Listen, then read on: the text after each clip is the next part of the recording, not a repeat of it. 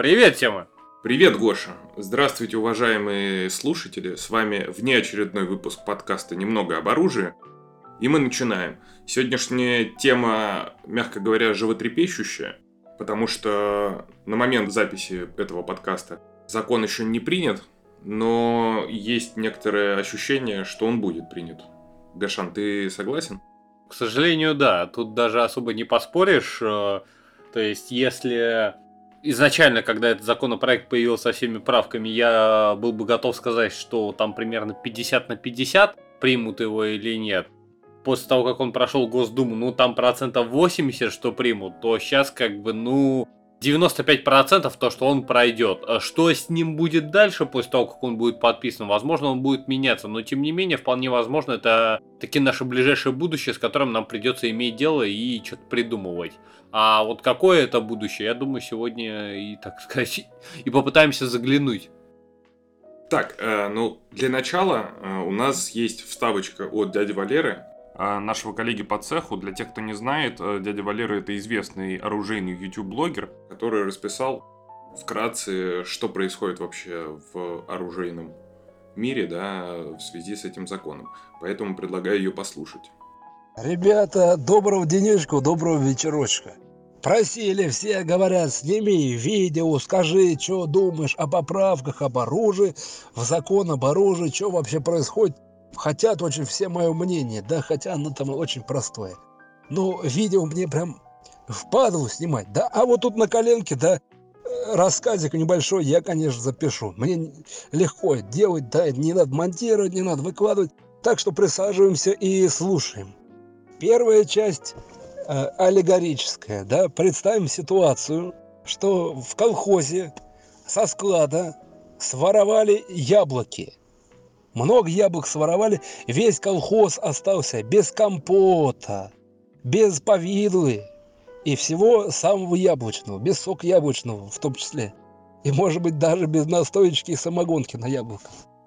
Собирается, значит, председатель колхоза и весь сельсовет. Уборщица, бухгалтер, все собрались, и председатель говорит, кто своровал яблоки? Отвечает, узбеки. А как они своровали? На Деунексе подъехали и обокрали склад.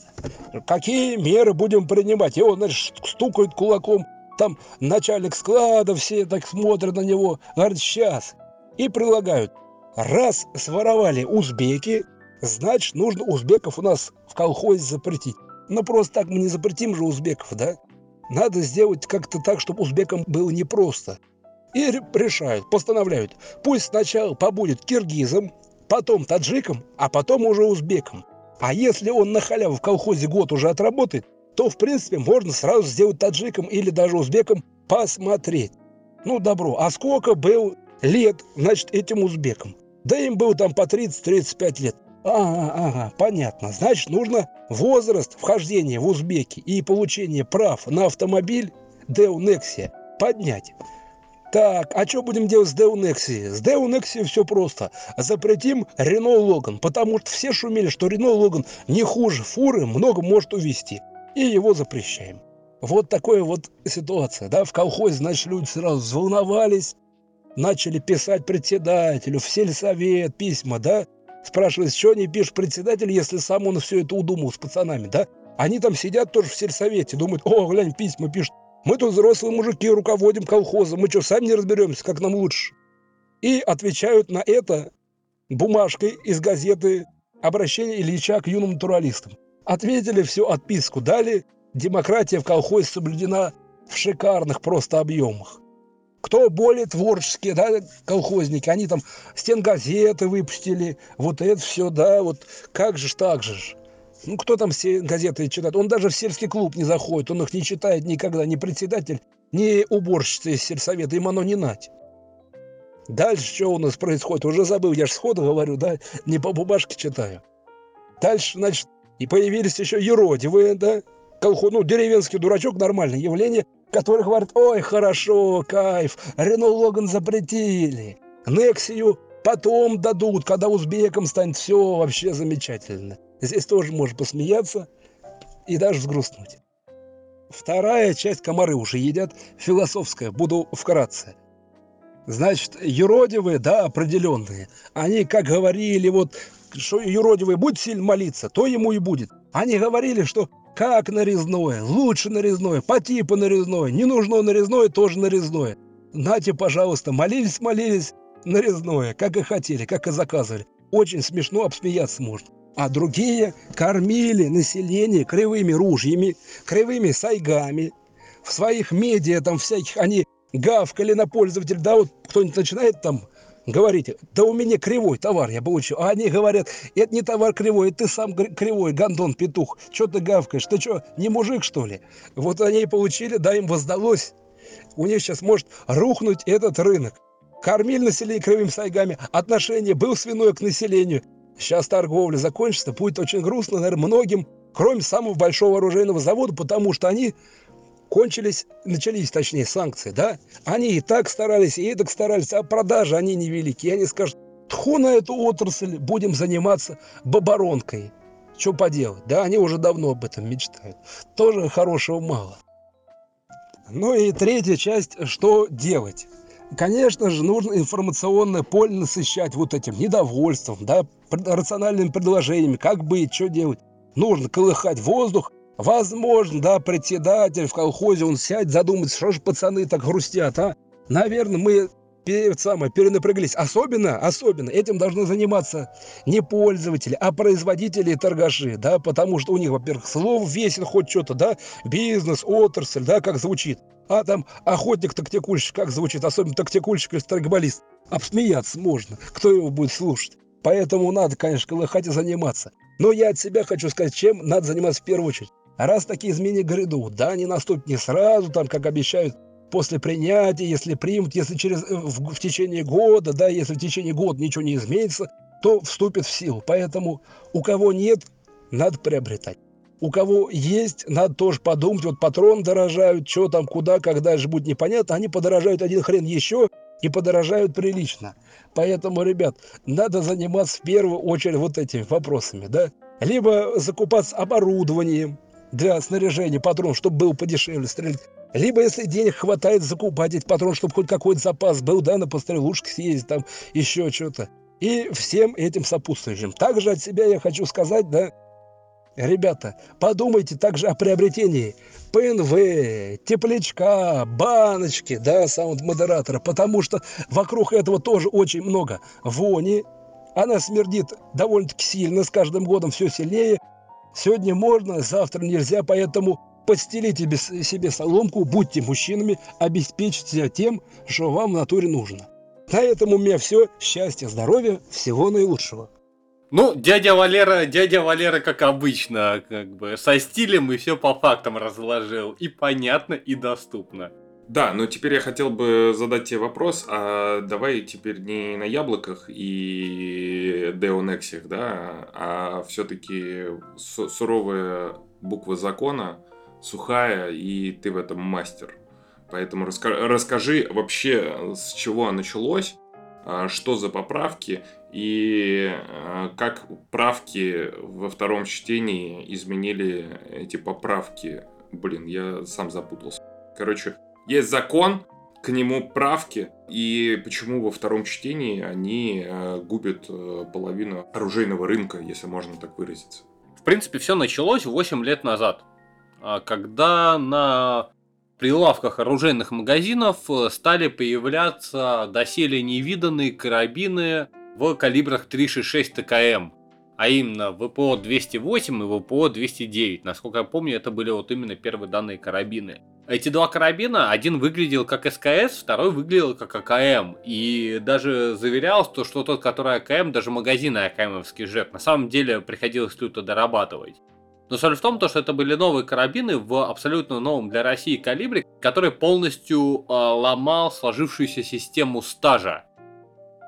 То есть в России, как мы знаем, есть гладкоствольное оружие, его ты покупаешь, ходишь с ним 5 лет, и после этого можешь приобретать оружие с нарезным стволом, чтобы стрелять дальше и точнее. Существуют легальные варианты обхода этого, но это либо профессиональный спортсмен, либо профессиональный охотник. Но для массы, да, это вот было именно, то есть стаж. То есть пять лет приходилось там ходить с гладкостволом, который далеко не стрелял, и единственное, что стреляло более-менее точно из гладкоствольного, но при этом это была абсолютно бессмысленная фигня, это была Сайга 410, которая даже еще до выхода калибров 366 на рынок, она в принципе стала умирать, потому что это, ну, они кривые, они не скрывляют. То есть там, ну, что-то как-то куда-то на 50 метров еще куда не шло, дальше вообще не вариант, да и... Ну, короче, это вот пережиток 90-х, когда люди захотели что-то, чтобы было похоже на калаш, при этом по гладкой лицензии. Ну вот, типа, пожалуйста, на калаш похоже, внешне похоже, вроде даже стреляет, вот и сойдет. Надо, слушай, я хотел тебя прервать. Э, ты начал, конечно же, с того, что затронет меня, потому что ты уже являешься владельцем нарезного оружия, да? Так ты что же являешься? Ну, правда, гладкоствольным. Да, ну, поэтому это ты, ты, ты начинаешь э, как бы рассуждать с точки зрения ланкастеров и парадоксов. А я хотел задать тебе вопрос, вообще, что за закон, откуда он взялся? Ну, это пока был законопроект. Да, да, да, да. Я сейчас э, расскажу небольшую предысторию, которая, в общем-то, позволит нам э, взглянуть на вот э, этот законопроект, что откуда там взялось.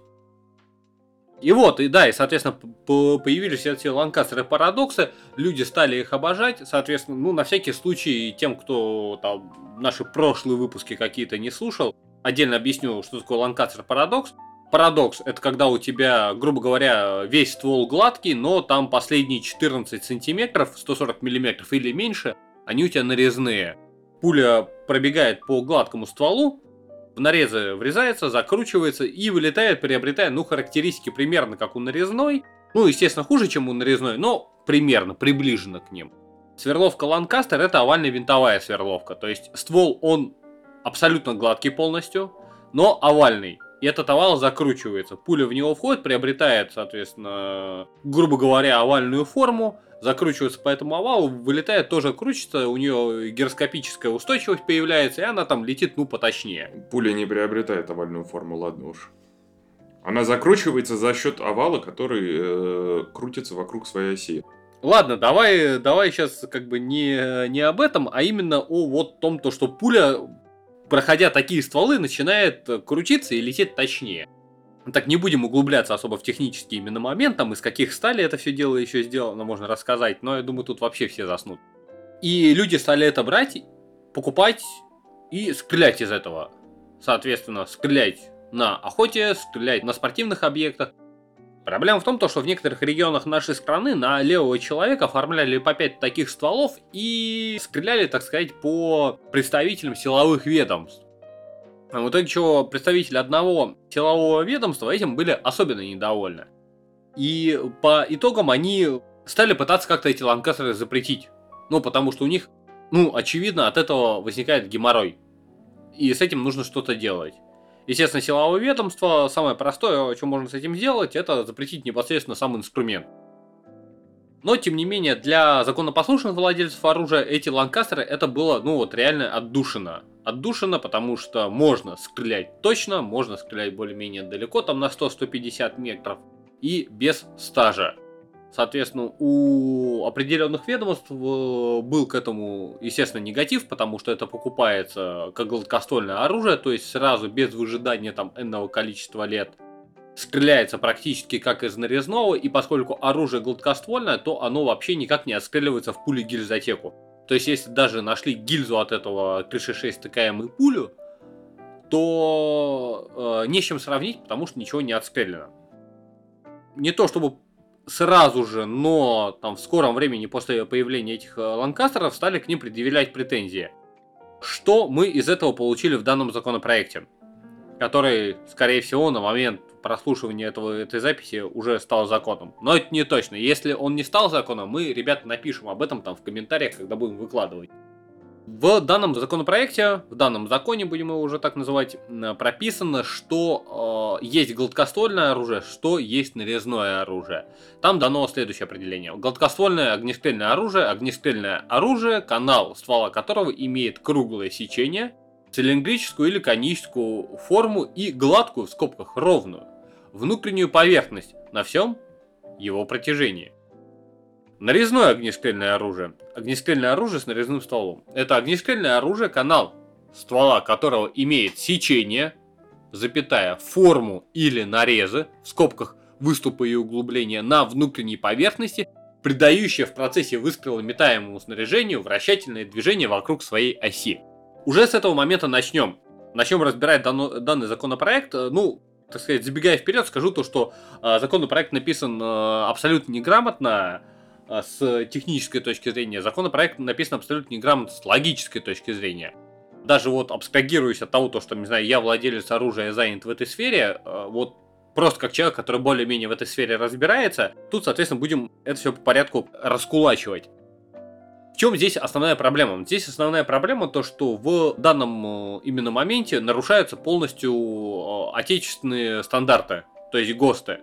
Дело в том, то, что в ГОСТах прописано, что такое гладкоствольное оружие, что такое нарезное оружие. И раньше э, определение в федеральном законе, оно этому соответствовало. Сейчас уже будет не соответствовать. То есть в ГОСТах у нас написано одно, в законах у нас написано другое. То есть в ГОСТах у нас написано, что нарезное оружие это, э, ну, оружие с нарезным стволом, это оружие, которое имеет ствол с нарезами. В законе у нас прописано совсем другое. В таком случае на месте депутатов было логично формулировку сделать немножко иной, то есть убрать понятие гладкоствольное огнестрельное оружие и нарезное огнестрельное оружие, и заменить их формулировками, то есть если вы так вот, вот, вот так вот уж хотите приравнять Ланкастер к нарезному, что, собственно, тут и происходит, Замените это на оружие, которое придает гироскопическую устойчивость метаемому снаряду и которое не придает гироскопическую устойчивость э, метаемому снаряду. Ну, то есть, естественно, огнестрельное оружие. Нет, они взяли старые термины, придумали им новое значение, в итоге чего получилось какая-то, ну, полная несусветица. Но, опять же, благодаря именно этому моменту э, оружие с сверловкой Ланкастера и, соответственно, получается уже со встроенным парадоксом или с накрученным, в принципе, парадоксом, может быть, тоже подпадает. Потому что, к примеру, есть э, гладкоствольное оружие, в частности, 12 калибра, у которого полностью гладкий ствол. Но есть резьба на конце ствола. На резьбу можно накрутить парадокс, и таким образом ты ну, накручиваешь кусок трубки, который продается без каких-либо документов на свое легальное гладкоствольное оружие, ты его вот вручную накрутил, и все, и у тебя оружие стало нарезным. Так что ли? Или не так? Я бы с удовольствием дал э, на это ответ, но в законе это никак не прописано и непонятно. К чему это приводит? Да, это приводит к тому, то, что оружие вот с парадоксом и э, со сверловкой Ланкастера становится нарезным огнестрельным оружием. Соответственно, оружие, которое изначально создавалось как гладкоствольное с характеристиками нарезного, чтобы вы покупали те, у кого нет стажа, станет доступно только тем, у кого стаж есть. И по... А какой, какой смысл тогда в таком оружии, если у тебя уже есть стаж, и ты можешь обычную нарез взять? А, в общем, никакого смысла в этом нет. Единственный, наверное, калибр, который более-менее немножко покопошится, это 9,6 на 53. Ланкастер, собственно. Мощный винтовочный калибр, аналог э, винтовочному мосинскому калибру, э, там, или СВДшному, кому как больше нравится. Но при этом с более тяжелой и более тупу, тупоносой пулей, который, да, действительно хорош на охоте. Потому что он, ну, такой мощнейший стопер. Остальные все калибры, да, они просто, ну, они даже раскаяться не успеют, как сказал наш национальный лидер, они просто сдохнут. Законопроект, э, э, дальше вот, э, так сказать, небольшая сноска для тех, кто уже начал хвататься за сердце, типа, блин, а что же мне делать с моим ланкастером, что там, не знаю, на охоту на лодке, что ли, отправляться. Данные карабины, которые были куплены до вступления в силу данного закона, а закон вступает в силу через год после его публикации. Те, кто купил его до вступления закона в силу, они продолжают обладать им на легальных основаниях. То есть, как бы вот у вас нету стажа, у вас вообще нет оружия, предположим, и вы оформили себе лицуху до вступления в силу и купили себе там ТГ-2 тот же самый. Он у вас будет спокойно, без проблем, и дальше вы его сможете переоформлять. В законопроекте об этом отдельно написано, то что те, кто успел, те молодцы, и он у них остается, а кто не успел, извиняйте. Но, соответственно, это приводит к следующим моментам сразу после вступления э, в силу э, данного закона, боюсь, что никто покупать эти ланкастеры, в общем, больше-то и не будет. В итоге чего э, получится ситуация, когда владельцы данных калибров э, с каждым днем их количество не увеличивается, то есть у них не появляются новые владельцы, а старые постепенно месяц за месяцем отпадают. Ну, потому что они получают стаж, как минимум. Да, потому что они получают стаж и берут себе нормальное нарезное. И э, получается дата вступления э, этого закона, она вот это, этот день, когда он вступил в силу, плюс 5 лет, вот через 5 лет это вот, собственно, уйдет последний владелец данного Ланкастера. К чему это приведет? Это приведет к тому, то, что уже через год, через два, через три после э, вступления данного закона в силу у производителя данных боеприпасов, скорее всего, начнутся большие проблемы. А сейчас боеприпасы производит только одна контора, это контора Техкрим. Они уже выпустили видео, то что, мол, ну, не нужно это, не нужно лишний раз вопить, давайте посмотрим, как бы, с чем нам придется иметь дело. В общем, видео, да, оно довольно адекватно, но тем не менее, там они дают обещание, то что нет, мы продолжим выпускать, а мы еще там новые линейки патронов будем запускать, поскольку это же теперь нарезное. Скажем, а, было бы очень хорошо, если бы оно так было, но так как оно не так, то оно и не это.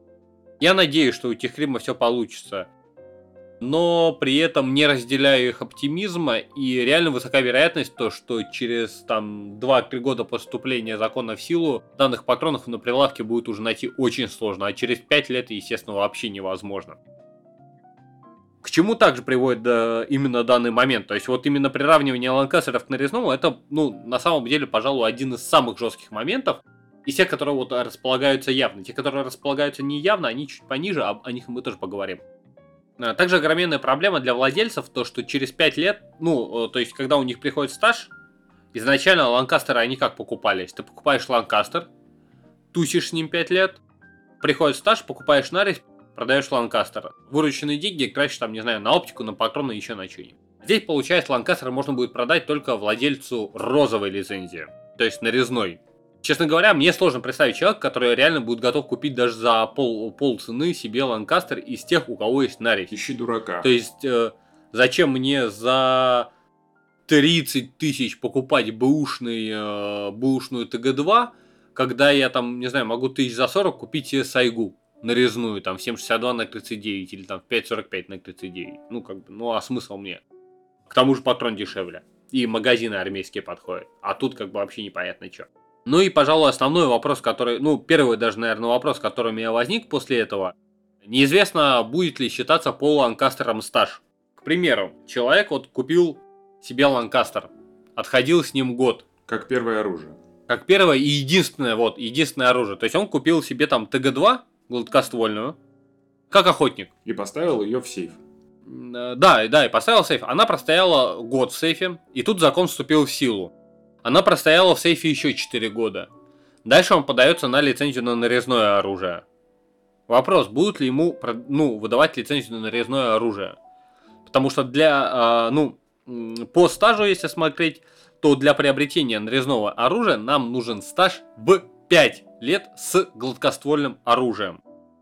При этом... А тут оно посередине э, перешло в стадию нарезного. Да, при этом технически с гладкоствольным оружием у него стаж один год. И 4 года у него стаж с оружием, которое хоть и было куплено как гладкоствольное, и год им было, но тем не менее оставшиеся 4 года... Ну, по закону является нарезным. Да-да-да, но тем не менее в соответствии с законом 4 года оно являлось нарезным, хотя это то же самое ТГ-2.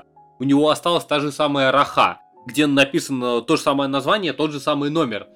Но тем не менее, год оно было гладким, 4 года нарезным. Нарезным, на которое этот владелец не имеет права, но при этом в соответствии с законопроектом для него сделано исключение, поскольку обратной силы закон не имеет. И таким образом у человека год было гладкое, 4 года у него было нарезное, но право на приобретение нарезного оружия нового он не имеет права, так как у него нет пятилетнего стажа за гладким. Вот, пожалуйста, вот чисто юридический момент, за который можно спокойно зацепиться. Как этот момент э, прописан и урегулирован в данном законном проекте? А никак. Как бы там об этом просто ни слова не написано. Я, конечно, думаю, то, что скорее всего стаж вот с единственным Ланкастером он будет в дальнейшем считаться. Но тем не менее... Никаких подтверждений нету в законопроекте. Да, да, да, да, да. Как бы на вопрос, каковы ваши доказательства, я ничего сказать не могу. Я могу вот только сказать, то, что вот типа, а какой-нибудь э, ЛРОшник может посчитать так. И человек э, будет уверен, то, что у него пропали 4 года стажа. И будет очень расстроен. Окей, но ты все говоришь про Ланкастеры, да про Парадокс, э, про субнарезные калибры, да, как их называют. Но я ничего еще не услышал вообще, с чего этот законопроект начался и почему он убивает, ну, кроме того, что он убивает Ланкастеры. Собственно, момент с Ланкастерами начался, я вот объяснил почему. Потому что определенные крестьяне из южных губерний очень любили стрелять из него. И стрелять в неотведенных для этого местах по неотведенным вообще как бы целям. Если рассматривать данный законопроект как именно сам законопроект, естественно, он появился после э, Казани.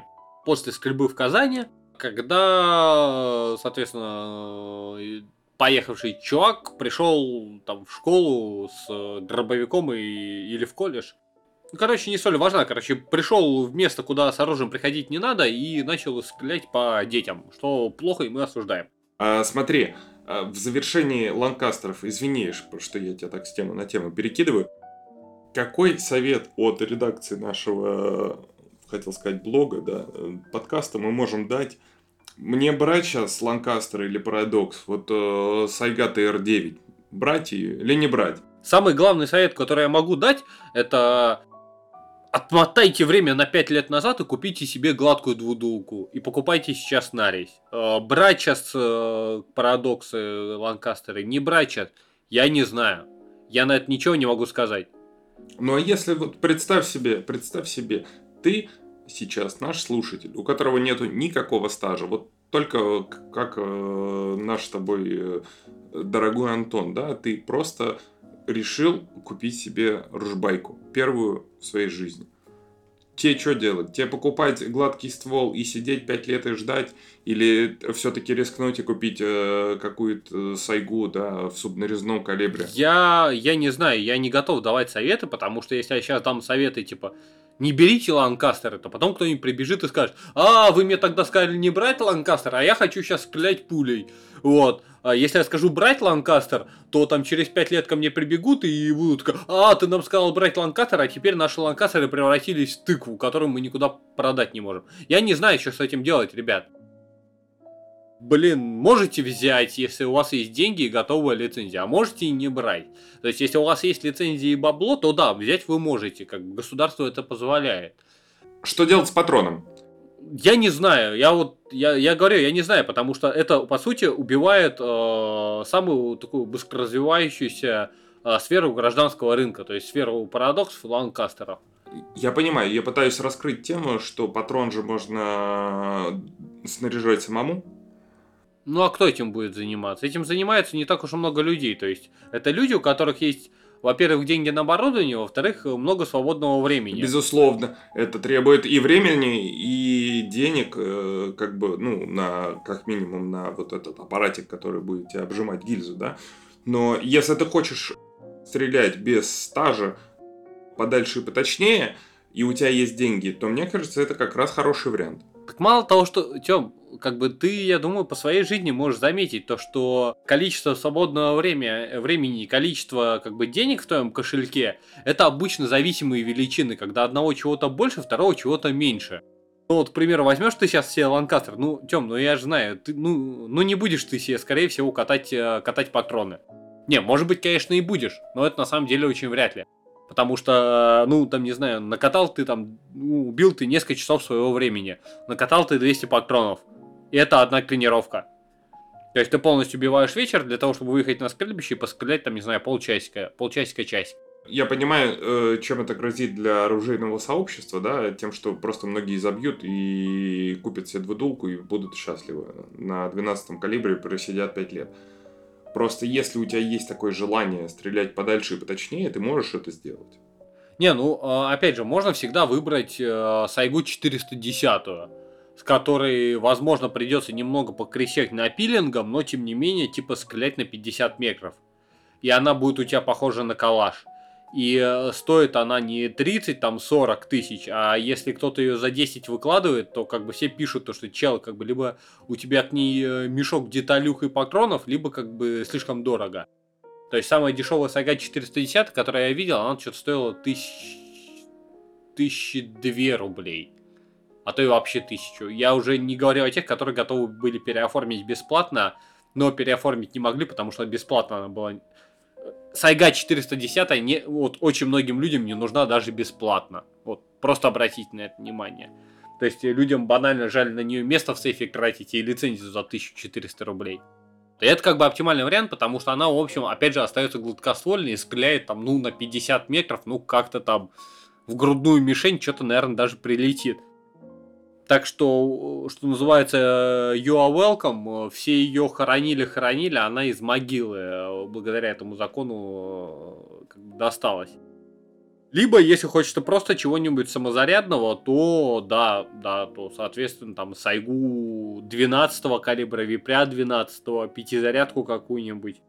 В общем, что-нибудь такое тоже можно приобрести и э, впоследствии стрелять в них, потому что про много, ну, оружие с отъемным магазином это вот вообще отдельная песня. Либо вообще еще один вариант, если есть деньги, это купить себе какой-либо карабин R15 на базе R15 в калибре 3.66. Стрелять с него 5 лет. После того, как э, придет стаж, заказать себе доп. ствол нарезной и, соответственно, просто поменять стволы. И у вас типа будет комбинированное оружие. Просто стволы будут отдельно лежать. Там гладкий ствол там вот в 366 кинуть там в угол сейфа и радоваться жизни. Стреляя с нарезного. А при этом вам нужно будет оплатить, получается, только вот э, сам новый ствол, когда у вас придет стаж. С этим мы вроде как разобрались, хотя и ничего не понятно, что делать. Потому что я собирался на самом деле брать себе парадокс э, с Айгу TR9, и ты об этом прекрасно знаешь. Да, я об этом прекрасно знаю. Видимо, законодатели тоже об этом прекрасно знают. Ну ничего, во мне сложно убить вот эту вот мотивацию. На этом все. А продолжение слушайте во второй части выпуска. До новых встреч. Пока.